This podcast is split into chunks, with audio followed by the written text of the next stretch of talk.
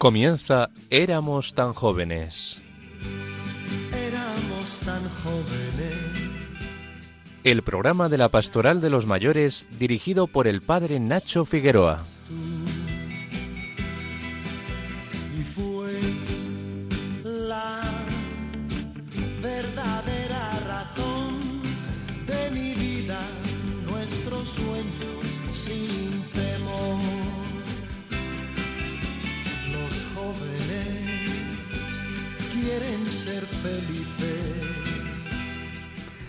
Hola a todos los oyentes de Radio María en esta tarde de sábado, cuando acabamos de celebrar la Inmaculada Concepción de nuestra Madre y en vísperas del tercer domingo de Adviento.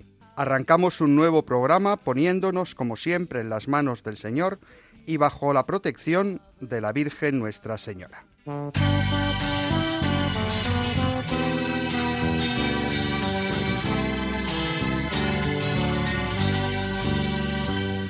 Palabra que fue luz del primer día y en boca de profetas fue clamor.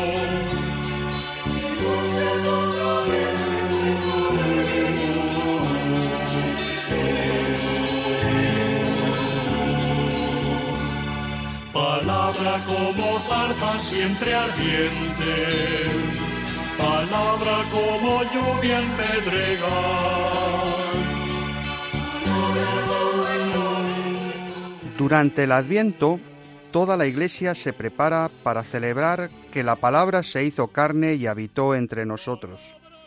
Cristo es el Verbo encarnado, y su palabra está viva y eficaz durante toda la historia.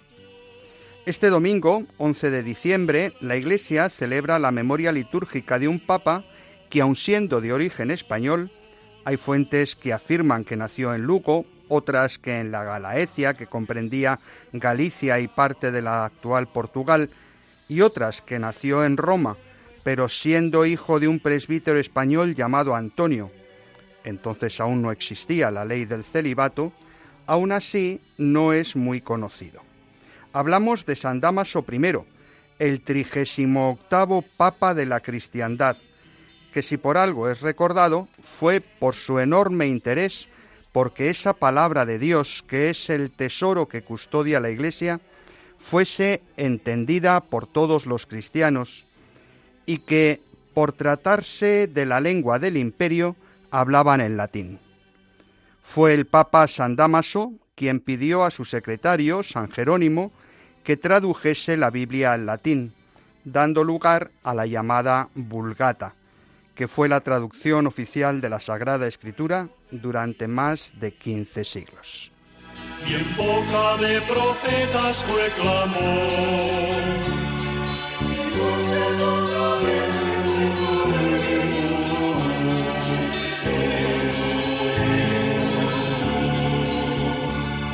Palabra como zarza siempre ardiente, palabra como lluvia en pedregal.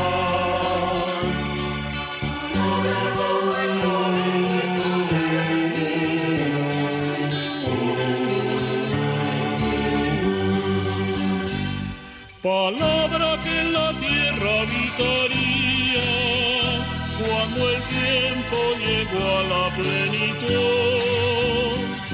Palabra que en el seno de María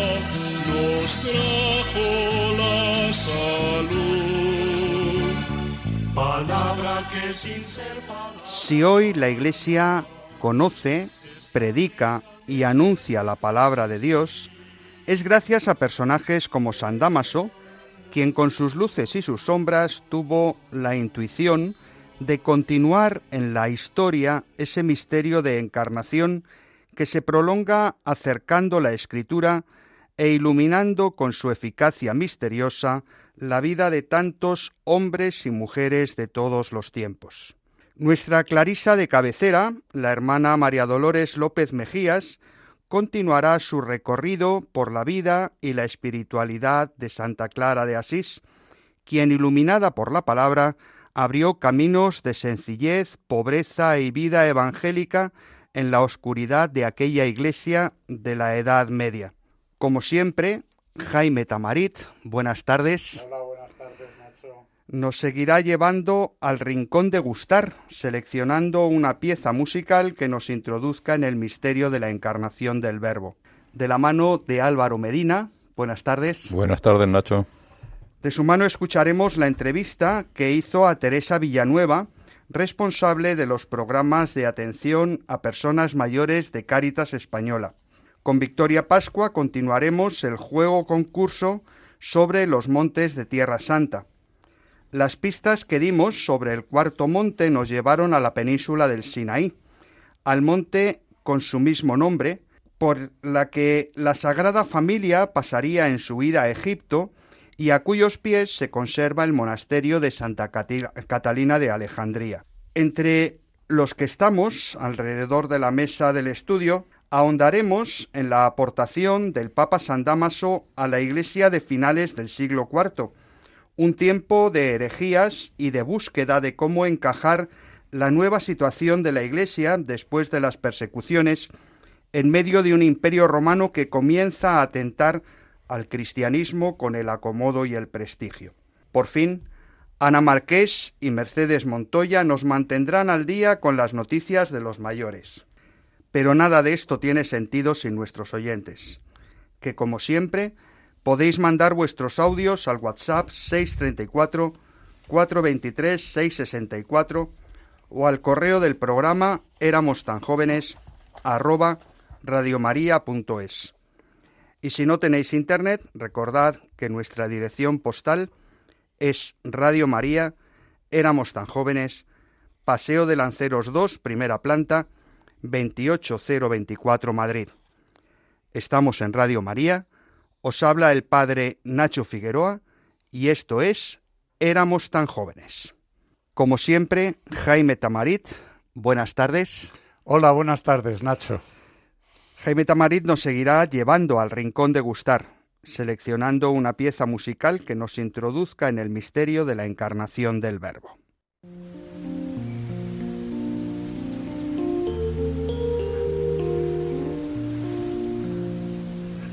En la mente de Dios, en su designio de amor, estabas presente en su corazón para hacerte una luz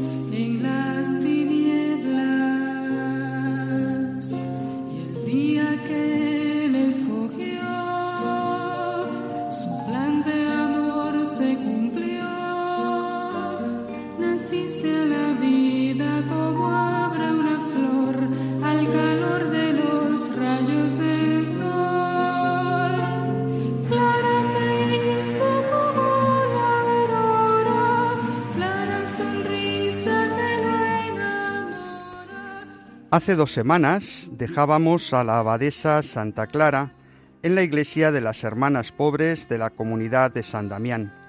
Seguimos acompañándola en su camino de renovación tras la muerte de San Francisco hasta su propia muerte. Paz y bien, bienvenidos a todos una tarde más en torno a Santa Clara de Asís. Hemos dejado a Clara aceptando el cargo de abadesa y de alguna manera tomando las riendas de una manera total de la Orden de las Hermanas Pobres de Santa Clara.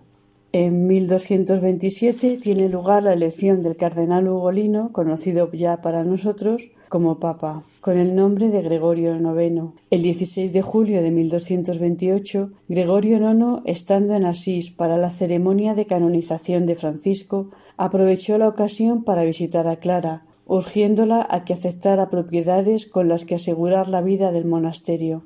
La santa se negó a ello, de lo que da fe la misma bula de canonización, y a las palabras del pontífice Si temes por el voto, nos te desligamos del voto, ella respondió A ningún precio deseo ser dispensada del seguimiento de Cristo. Enseguida la enfermedad fue haciéndose cada vez más una presencia obligada en el camino de Clara, acompañándola durante unos veintiocho años hasta su muerte.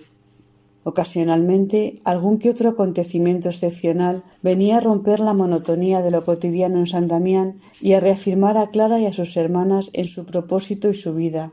Tal es el caso del asalto a San Damián en 1240 por las tropas sarracenas pagadas por el emperador Federico II. El suceso encontró un eco excepcional en la geografía y en el arte. Seguramente todos hayamos visto la imagen de Santa Clara con la custodia del Santísimo en las manos y algunos cuadros que nos recuerdan este hecho. El episodio viene recordado y descrito en el proceso de canonización por varias de las hermanas de San Damián, que consideraron la huida de los sarracenos fruto prodigioso de la intervención de Dios gracias a la oración de Clara. El biógrafo Celano describe seguidamente la oración de la santa pidiendo por sus hermanas y por la ciudad al Señor sacramentado, y de inmediato, repentinamente, la audacia de los enemigos, rechazada por fuerza misteriosa, se convierte en pánico y escapándose de prisa por los muros que habían escalado, fueron dispersados por el valor y la oración de Clara. En noviembre de 1251, Inocencio IV está en Perusa con la corte pontificia y el cardenal Reinaldo se apresura a visitar a Clara, quien le suplica con lágrimas que le obtenga del señor Papa y de los cardenales la confirmación del privilegio de la pobreza y, según cabe suponer, la aprobación de su regla. De nuevo se hizo larga la espera, tanto mayor cuanto menores eran las esperanzas de vida de la santa. En los primeros días de agosto de 1253, el Papa Inocencio IV visitó a la santa en su lecho de muerte Entrando en el monasterio, se dirige al lecho y acerca su mano a los labios de la enferma para que la bese. Pide luego con rostro angelical al sumo pontífice la remisión de todos sus pecados, y él exclama Ojalá no tuviera yo más necesidad de perdón, y le imparte con el beneficio total absolución la gracia de una bendición amplísima. Clara aprovechó la ocasión para pedir la aprobación pontificia de su regla para la orden de hermanas pobres, la regla, escrita por ella misma, es la expresión madura de la identidad de la forma de vida de Clara y sus hermanas en San Damián. Supo adaptar creativamente la experiencia de más de cuarenta años de vida, pues no logró la población pontificia hasta el 9 de agosto de 1253. Nos lo cuentan las hermanas en el proceso de canonización. Y al fin de su vida, llamando a todas sus hermanas, les recomendó encarecidamente el privilegio de la pobreza, y con grandes deseos de tener aprobada la regla de la orden y poder besar un día la bula y al día siguiente morir, le ocurrió como deseaba, pues ya próxima a la muerte llegó un fraile con el documento con aprobación por parte del Papa, y tomándolas reverentemente, ella misma se llevó la bula a los labios para besarla. Ahora sí que podía descansar en paz, paz para su débil y frágil cuerpo, y paz para su vigoroso espíritu, que buscó siempre, por encima de todo, seguir la pobreza y humildad de nuestro Señor Jesucristo y de su Santísima Madre. En su serena y confiada agonía se le oyó decir, refiriéndose a sí misma Ve segura, porque llevas buena escolta para el viaje. Ve, porque aquel que te creó y te santificó, y guardándote siempre como la madre al hijo, te ha amado con amor tierno. Bendito seas, Señor, porque me creaste. Dos días más tarde, el 11 de agosto de 1253, moría Clara en San Damián a la edad de sesenta años, después de besar y abrazar la bula de aprobación de la regla por la que tanto había luchado toda su vida. Al día siguiente era enterrada en la iglesia de San Jorge en Asís. Presidió los funerales el Papa Inocencio, quien en el momento en que iban a comenzar los oficios divinos y los frailes iniciaban el de difuntos, dice que debe rezarse el oficio de las vírgenes y no el de difuntos, como si quisiera canonizarla antes aún de que su cuerpo fuera entregado a la sepultura. Intervino entonces el cardenal Reinaldo, el futuro papa Alejandro IV, invitando a la prudencia y se dijo la misa de difuntos. Pocas semanas después comenzó en Asís la recogida de testimonios para la canonización de Clara, la imagen que dejó de sí misma a hermanas y hermanos es la de un rostro sonriente y alegre que revela la dicha de una forma de vida gastada en el seguimiento de Jesús pobre y humilde, en vivir según la forma del Santo Evangelio al estilo de Francisco. En agosto de 1255 tuvo lugar la canonización de Clara en la Catedral de Añani. Era la primera mujer que, sin ser de estirpe real, subía desde hacía siglos a los altares. Bueno, y hasta aquí nuestro programa de hoy con la muerte y la canonización de Clara. Paz y bien, feliz adviento a todos y nos veremos en Navidad.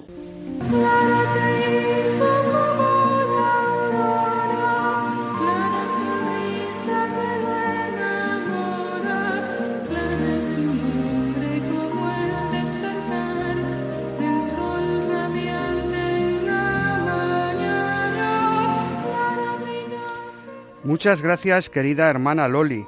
Nuestros oyentes dirán, ya la hemos matado, ya la hemos canonizado, ¿qué nos queda? Pues yo te invito a que en próximos programas nos ayudes a comprender qué aporta el carisma y la figura de Santa Clara a la Iglesia del siglo XXI, porque es una, una santa muy actual. Y ahora queridos oyentes, papel y lápiz porque vamos a por la primera pista del concurso de los montes. Victoria, te escuchamos. Muy buenas tardes, ¿qué tal estáis? Muy bien, ¿y tú? Muy bien, aquí encantada de empezar esta tarde con vosotros, pues ahí va nuestra primera pista de esta tarde. Como el próximo programa será la tarde de Nochebuena, el monte de que hablaremos está a nueve kilómetros de Belén, junto a la aldea de Tecoa, donde nació el profeta Amos. Pues una pista bien ¿Eh? interesante. Un monte a nueve kilómetros de Belén, junto a Tecoa, donde nació Amos. Jaime Tamarit siempre nos ayuda a conectar la música con el tema del programa que hoy gira en torno al misterio de la palabra hecha carne. Jaime, ¿qué nos propones hoy? Buenas tardes, queridos oyentes de Radio María. Se acerca la Navidad y en la música os traemos las palabras que cada día repetimos cuando rezamos el Ángelus. El cancionero de Uppsala es llamado así porque el único ejemplar fue encontrado a principios del siglo XX en la biblioteca de esta universidad sueca. Se trata de una recopilación de villancicos y textos litúrgicos realizada por el duque de Calabria en Valencia en el año 1556. Esta recopilación contiene 70 horas del siglo XVI, entre las que destaca el texto anónimo Verbo caro factum est. Este precioso villancico canta el nacimiento del Mesías en Belén. Una preciosa versión en español reza así: Verbo verbum caro, caro factum est, es decir, el verbo se hizo carne. Porque todos os salvéis, y la Virgen le decía, vida de la vida mía, Hijo mío, ¿qué os haría? Que no tengo en que os echéis. Verbo caro factum es, porque todos os salvéis, oh riquezas temporales, no tenéis nada que darle a Jesús que entre animales es nacido, según veis. Verbum caro factum es, porque todos os salvéis.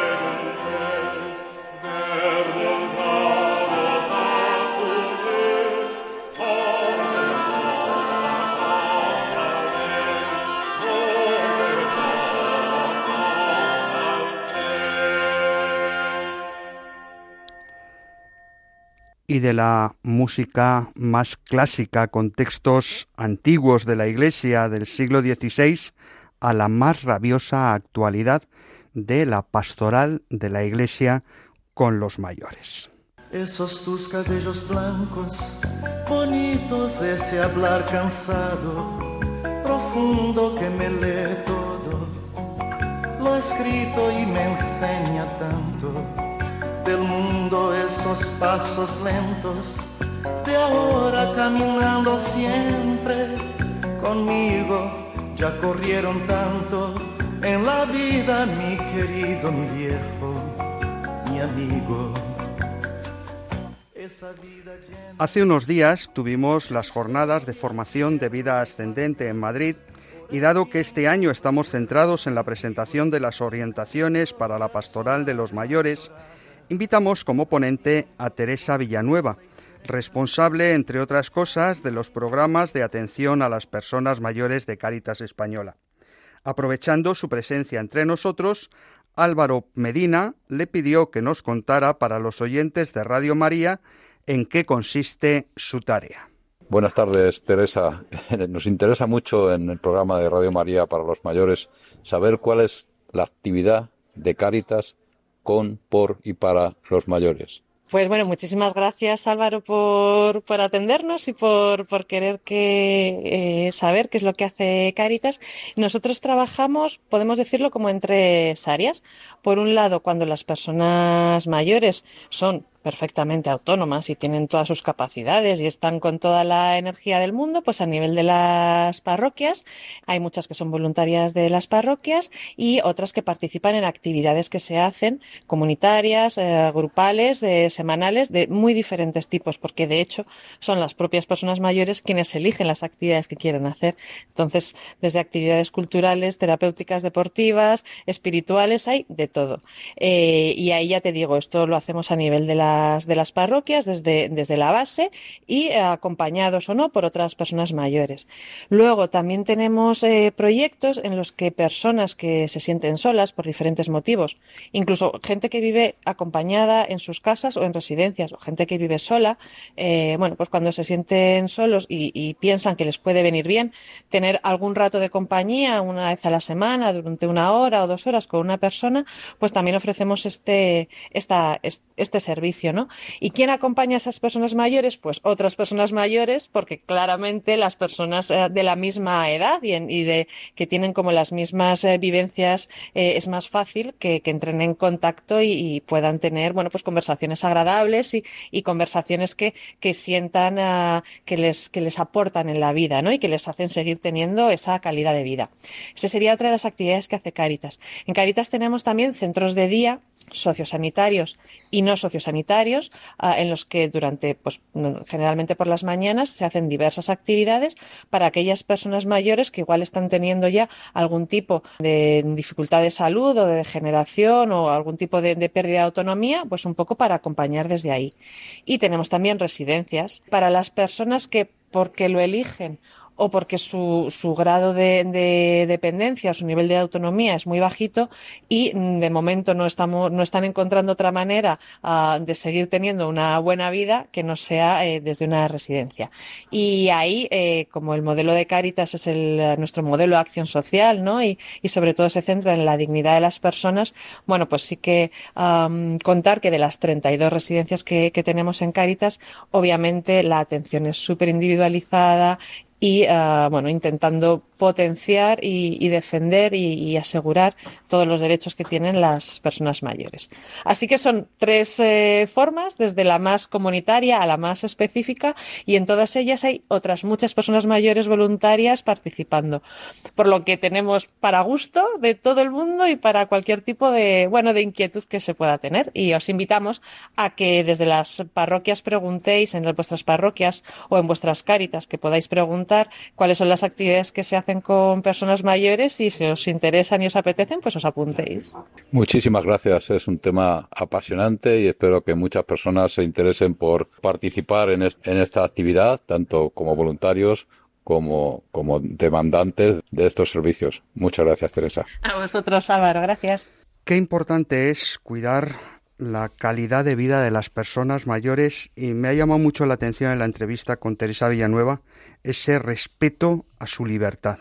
¿eh? Cada vez que introducía en una de las, de las actividades siempre decía cuando ellos lo eligen, centrados en la dignidad de las personas. Recuerdo una conversación con alguien que sabe mucho de personas mayores que decía ¿Cuál es la diferencia entre un asilo de ancianos mm, de la beneficencia y la eh, residencia de ancianos con más medios y más cuidada. La única diferencia es el lujo, porque entrar en una residencia, en un servicio que se ofrece para los mayores, suele ir acompañado de una especie de ruptura en la historia. Hasta ahora he sido fulanito de tal, con esta historia, con esta profesión, con esto que tenía que hacer, y de repente entro en una institución en la cual soy el de la, habitación 24.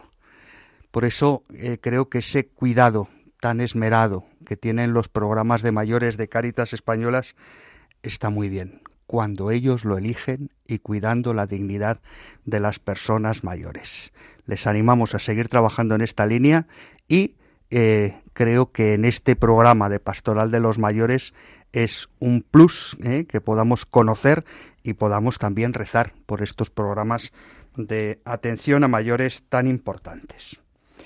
Esta temporada, Victoria Pascua, directora de Prestur Peregrinaciones, con las pistas que nos da cada programa, nos ayuda a reconocer cada uno de los montes de que hablaremos en el programa siguiente. Así nos pone en modo viaje.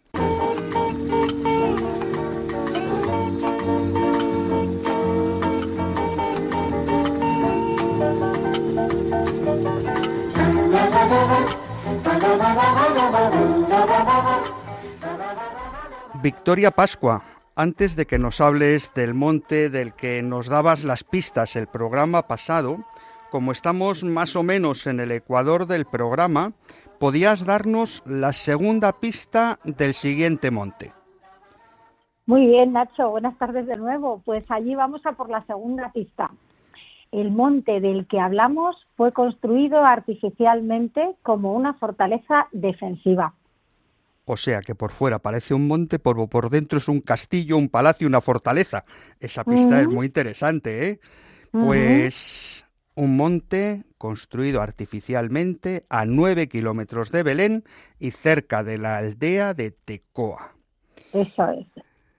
Pues bueno, Después de las pistas que fuimos dando el pasado programa, Nacho, creo que todos saben ya que hoy nos vamos al monte Sinai, que por su importancia da nombre a la península bañada por el Mar Rojo y el Golfo de Aqaba, y que está comprendida entre el Canal de Suez y la frontera con Israel y la Franja de Gaza. Un monte que tiene mucho que ver, lógicamente, con el patriarca Moisés, ¿verdad? Efectivamente, de hecho, el monte Sinaí es también conocido como el monte Oreb y Jebel Musa, que en árabe significa montaña de Moisés. En él recordamos el episodio de la zarza ardiente, que aparece en el capítulo tercero del libro del Éxodo, cuando Moisés recibe su vocación escuchando la voz de Dios que le dice, Descálzate, que la tierra que pisas es tierra sagrada. De hecho, a los pies del Sinaí se sitúa el impresionante monasterio de Santa Catalina, en el que se conserva una zarza sin espinas, que según la tradición es la que ardió sin consumirse ante Moisés. Por eso cuando se va a la península del Sinaí se suele hablar de la ruta del Éxodo, claro, porque Moisés empieza ahí el Éxodo con el pueblo de Israel. Esto de la zarza ardiente fue antes de la salida del pueblo de Israel de la esclavitud del faraón. Pero sabemos que en su éxodo por el desierto Moisés volvió a parar en el monte Sinaí. Eso es, eso es. El monte Sinaí es también el lugar donde Moisés recibe los diez mandamientos y donde se forjó el versero de oro. Éxodo 32. De hecho, hay varias pequeñas capillas en la cima del monte desde donde los peregrinos que ascienden de noche por un escarpado camino para llegar a la cumbre con las primeras luces del día, tienen unas impresionantes vistas del amanecer en ese rincón de la Tierra Santa. En la cima del monte hay también una pequeña capilla dedicada a la Santísima Trinidad. Esta capilla fue erigida en 1934 sobre las ruinas de una iglesia anterior que albergaría la roca desde la cual Dios esculpió los diez mandamientos. En su pared occidental hay una hendidura en la roca donde se dice que Moisés se escondió cuando pasó la gloria de Dios. Está aquí también en la cumbre del Sinaí, se nos cuenta que el profeta Elías habló con Dios en una cueva durante 40 días y 40 noches. Y no muy lejos de aquí hay una roca donde el hermano de Moisés, Aarón, y 70 ancianos estaban con Moisés recibiendo la ley. Éxodo 24:14. Al noroeste está la llanura de Ar Raja, donde estaría el campamento israelí, mientras Moisés ascendía al monte Sinaí y donde erigió el tabernáculo. Contando todo esto, Nacho, me estoy acordando de que tengo preparada una ruta del éxodo que pasando por esta zona que ya os adelantaré en otro programa si tenemos tiempo. ¿eh? Ya nos contarás. Oye, todo esto que nos has contado es del Antiguo Testamento. Moisés, Elías, pero ¿qué supone el Sinaí para los cristianos? Pues mira, es también en el Sinaí donde los primeros monjes cristianos se retiran al desierto y desde donde el monacato se extenderá primero por Oriente y más tarde ya en forma comunitaria por el resto del mundo cristiano. El monte Sinaí ha tenido importancia para los ermitaños y peregrinos de la historia cristiana. Sin duda, la peregrina más antigua y más famosa fue Santa Elena, la madre del emperador Constantino, quien construyó muchas iglesias en Tierra Santa incluida la primera iglesia del Monte Sinaí, primero conocida como la Capilla de la Zarza Ardiente y que después se transformaría en el monasterio de Santa Catalina de Alejandría que os acabo de comentar. Y por fin, ¿qué noticias tenemos del paso de la Sagrada Familia por el Sinaí?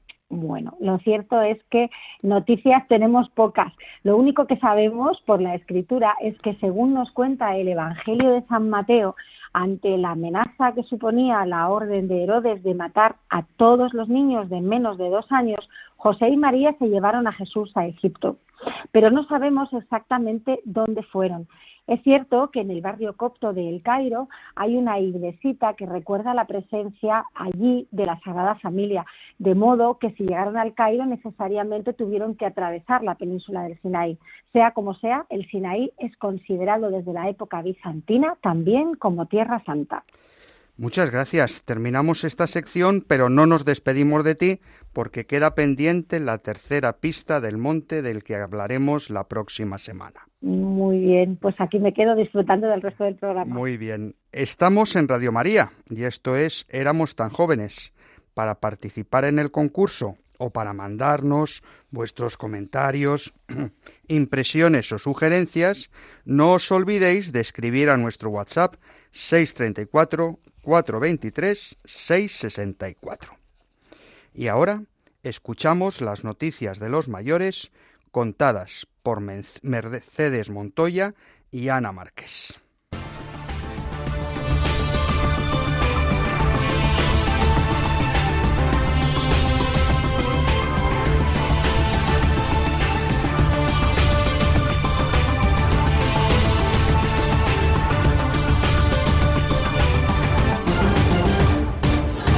Noticias de mayores para los mayores. La cantautora cubana Ángela Álvarez premiada con el Grammy Latino a sus 95 años. Hace varios programas os contábamos la nominación al Grammy Latino a sus 95 años de la cantautora cubana Ángela Álvarez en la categoría de Mejor Nuevo Artista. Pues bien, en la ceremonia de los Grammy celebrada estos días pasados, Ángela ha resultado premiada. Enhorabuena, Ángela. ¡Qué buen ejemplo! Las residencias de mayores valencianas reclaman el fin de las restricciones COVID en su centro. La Asociación Empresarial de Residencias y Servicios a Personas Dependientes de la Comunidad Valenciana ha vuelto a reclamar eliminar las restricciones COVID de manera definitiva en las residencias de mayores, que registran el número de casos en usuarios más bajo desde las últimas 48 semanas. Ya es hora de volver a la normalidad, exige la patronal. El presidente de AERTE manifestó creemos que es hora de eliminar las restricciones de manera definitiva. Las personas que viven en residencias, sus familiares y el personal que trabaja en ellas necesitan volver a la normalidad. Estamos de acuerdo, pero siempre con las máximas precauciones.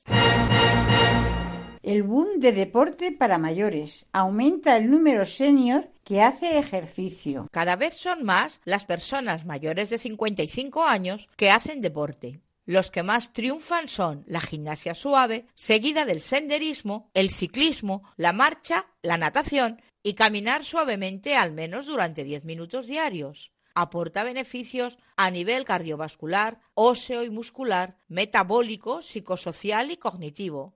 Ánimo, todos a practicar algo de deporte. El emotivo reencuentro de un soldado ucraniano con su abuela en Gerson. La guerra en Ucrania está dejando escenas difíciles de olvidar. Muchas de ellas muestran el lado más crudo de los horrores del campo de batalla, pero también algunas emocionantes y esperanzadoras. A estas últimas pertenece el vídeo que hemos podido ver del reencuentro de un soldado ucraniano que participó en la liberación de Gerson con su abuela, o como se diría en ucraniano, su babusha.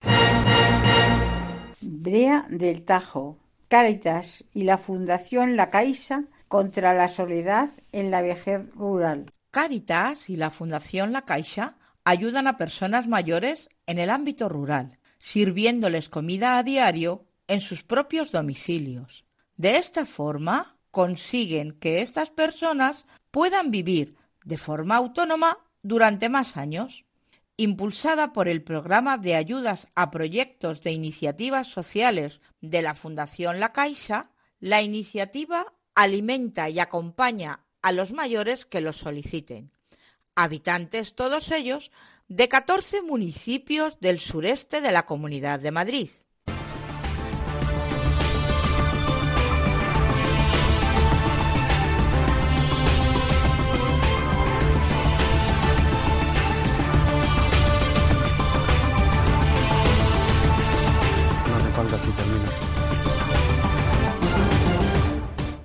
Gracias Ana Marqués y Mercedes Montoya por mantenernos informados de las cosas que nos interesan. Y como entramos en el último tramo de nuestro programa, recordamos las dos pistas que hasta ahora nos ha dado Victoria para averiguar cuál es el monte del que hablaremos en el próximo programa. Recordad que quienes nos mandéis un mensaje con el nombre del monte por WhatsApp 634 423 664 optaréis al sorteo de un viaje a Tierra Santa. No es necesario que lo acertéis todas las semanas. Si un día acertáis y otro no, al día siguiente podéis seguir mandando vuestros mensajes. Por cada monte acertado, una opción para el viaje a Tierra Santa. Victoria, recuérdanos oh. las pistas. Muy bien, ahí, ahí va el recordatorio de esta tarde. La primera pista decía que ese monte está junto a la aldea de Tecoa a unos nueve kilómetros de Belén. Y la segunda pista nos recordaba que se trata de un monte construido artificialmente como una fortaleza.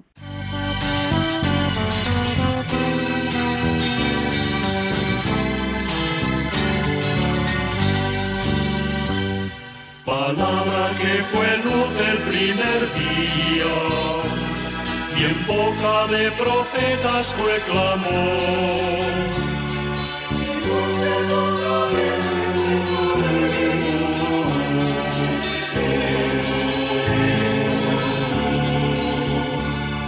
Palabra como zarza siempre ardiente, palabra como lluvia en pedregal.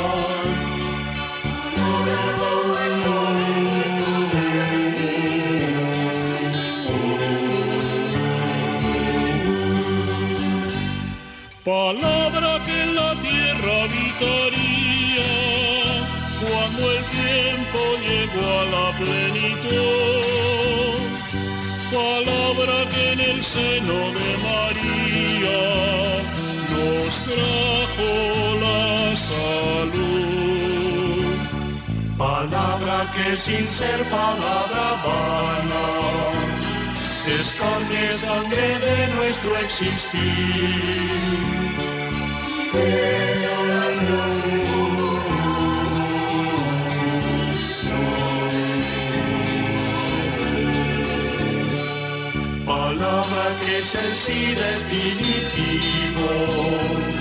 Amén y conclusión de nuestra fe.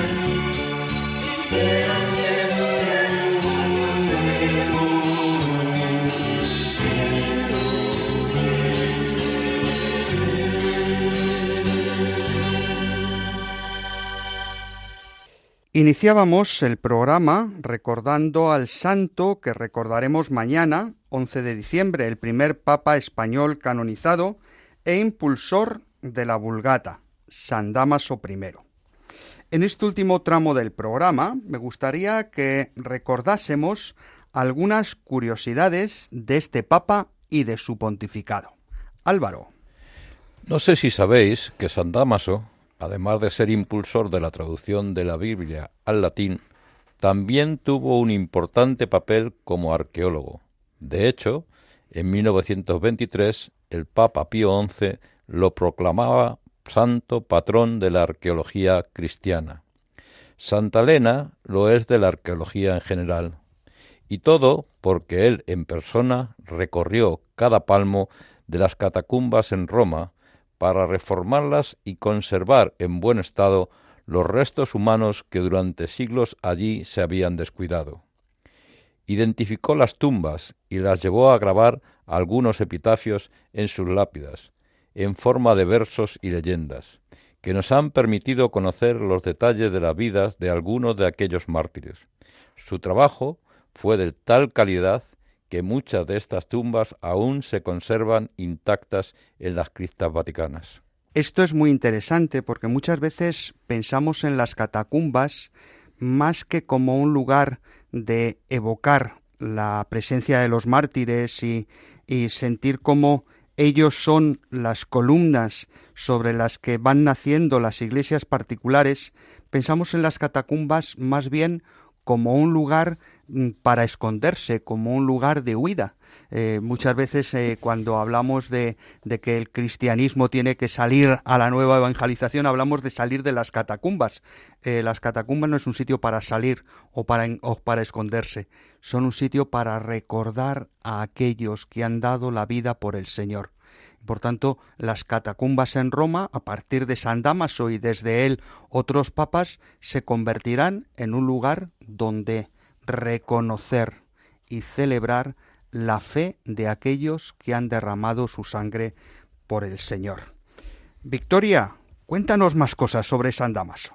Pues otro dato curioso que yo os cuento sobre San Damaso es que tuvo un antipapa, Damaso fue elegido papa por gran mayoría en octubre del año 366, pero un cierto número de seguidores del difunto papa Liberio lo rechazaron y escogieron al diácono Ursicino en su lugar, quien fue de modo irregular consagrado y quienes para tratar de sentarlo en la silla de Pedro ocasionaron gran violencia y llegando al, incluso al derramamiento de sangre.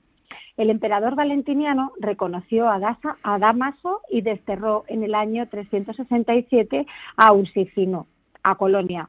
Posteriormente le fue permitido volver a Milán, pero se le prohibió volver a Roma o a su entorno. Los partidarios del antipapa no dejaron de perseguir a Damaso, incluso llegaron a acusarle de adulterio. Fue presentada esta acusación contra él en el 378 en la corte imperial, pero fue exonerado de ella primero por el propio emperador Graciano y poco después por un sínodo romano de 44 obispos que también excomulgó a sus acusadores. Jaime, ¿qué nos cuentas?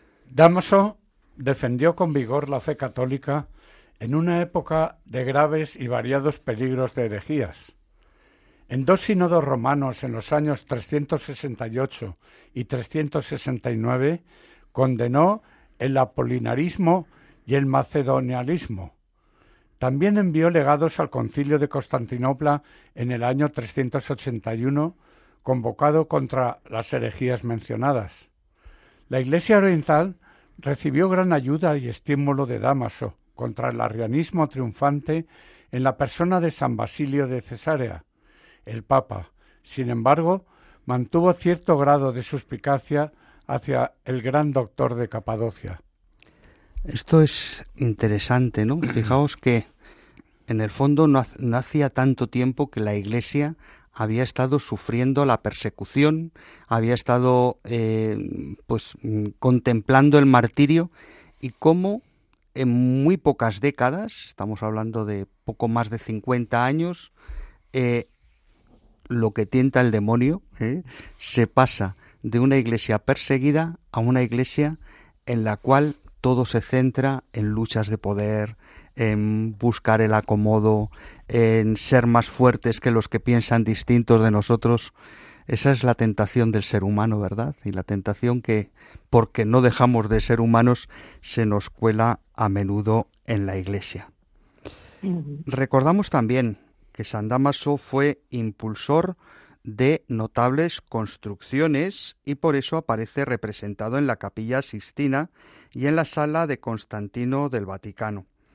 Damaso restauró la iglesia donde él eh, eh, participaba, que es la iglesia de San Lorenzo, hoy se le llama San Lorenzo in Damaso, y eh, un, un, recuerdo cariñoso a al cardenal Rouco, eh, que está incardinado en esa iglesia de San Lorenzo in Damaso. Y dotó a la iglesia de San Lorenzo de instalaciones para crear el primer archivo de la Iglesia romana. Es decir, podemos decir el primer archivo del Vaticano lo crea San Damaso precisamente en la Iglesia de San Lorenzo. Construyó la Basílica de San Sebastián en la Vía Apia, un edificio curiosamente de mármol conocido no como la Basílica de San Sebastián, sino como la Platonia, eh, porque la Platonia en latín eh, significa eh, mm, el pavimento que se hacía con losas de, de mármol. cuando él construye la iglesia de San Sebastián, los cuerpos de San Pedro y de San Pablo son trasladados temporalmente en el año 258 eh, a esa, a esa mm, basílica y por tanto en recuerdo de ese traslado eh, pues el, el, Papa Damaso la embellece. En la vía argentina construyó también entre los cementerios de Calisto y Domitila una pequeña basílica eh, cuyas ruinas fueron descubiertas a comienzos del siglo XX y donde según el Liber Pontificalis el Papa fue enterrado junto con su madre y su hermana, si bien sus restos fueron trasladados definitivamente a la Basílica de San Lorenzo, como decíamos antes. Y hasta aquí la reseña sobre este gran papa de origen español que murió el 11 de diciembre del año 384 a la edad de 80 años, muy mayor para el siglo IV. Pero lo importante de los santos no es cuánto sabemos de ellos, sino que ellos interceden por nosotros ante Dios.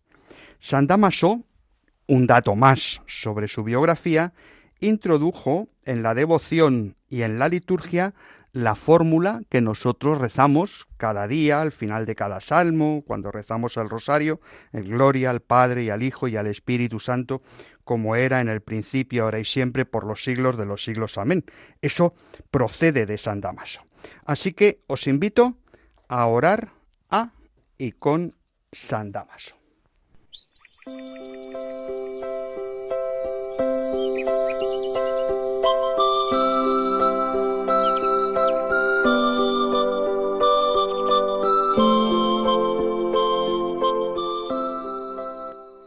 Oh glorioso Papa San Damaso, que junto a San Jerónimo tanto hiciste por el cristianismo, y amaste fielmente a la Iglesia en los tiempos difíciles, y mandaste traducir la Biblia al idioma popular, diste gloria y promoviste el culto de los numerosos mártires que entregaron la vida por ti y por la fe, haciendo grabar sus nombres para que no fueran olvidados en lápidas en las catacumbas de Roma. Alzaste iglesias y catedrales, y nos legaste, entre otras, la oración, gloria al Padre y al Hijo y al Espíritu Santo. Queremos glorificar a la Santísima Trinidad contigo y pedir tu intercesión para alivio de nuestros males. Oh venerable y ejemplar San Damaso, que por tu digna, leal y virtuosa vida y los sufrimientos en tu suplicio, mereciste estar junto a los elegidos de Dios.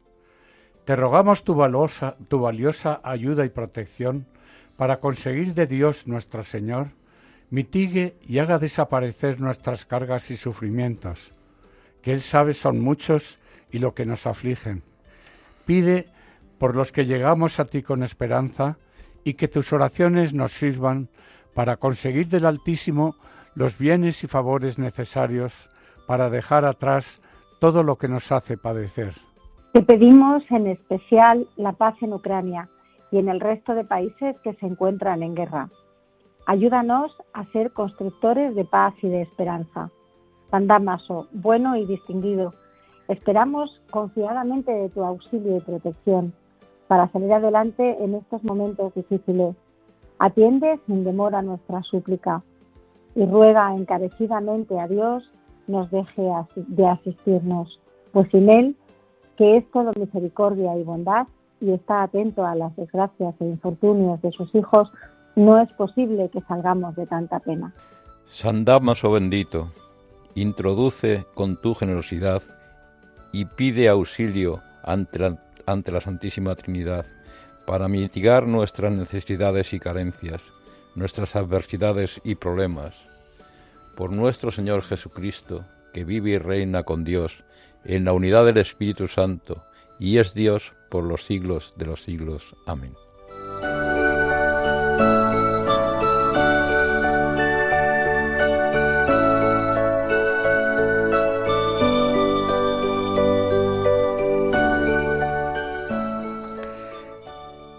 Y ahí va la tercera pista para el concurso de los montes. Pues allá va. En ese monte fue descubierta en el año 2007 por el israelí Efhud Metzer la tumba del rey Herodes el Grande, tal y como la describía el historiador romano Flavio Josefo. Resumimos, en este monte eh, hay una aldea cercana llamada Tecoa que dista nueve kilómetros de Belén. Fue construido artificialmente para albergar una fortaleza en la que fue enterrado Herodes el Grande, cuya tumba fue descubierta en la ladera del monte en 2007 por el arqueólogo israelí Ehud Netzer. Mandadnos vuestras respuestas al WhatsApp con el número 634 423 664 antes del miércoles día 14 de diciembre.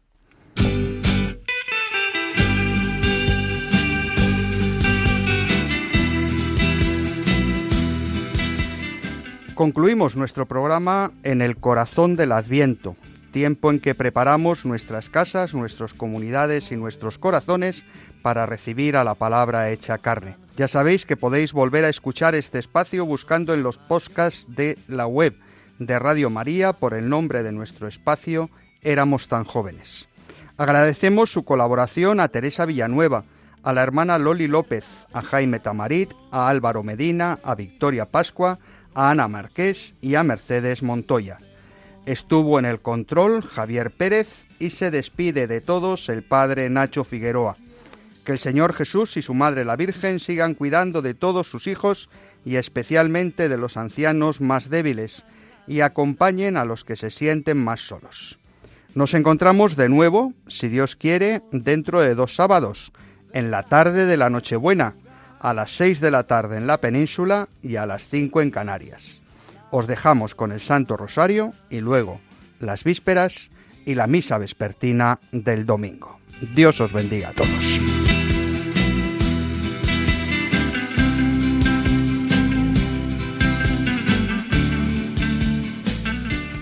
Y así termina Éramos tan jóvenes. Éramos tan jóvenes el programa de la Pastoral de los Mayores dirigido por el padre Nacho Figueroa. Y fue la verdadera razón de mi vida, nuestro sueño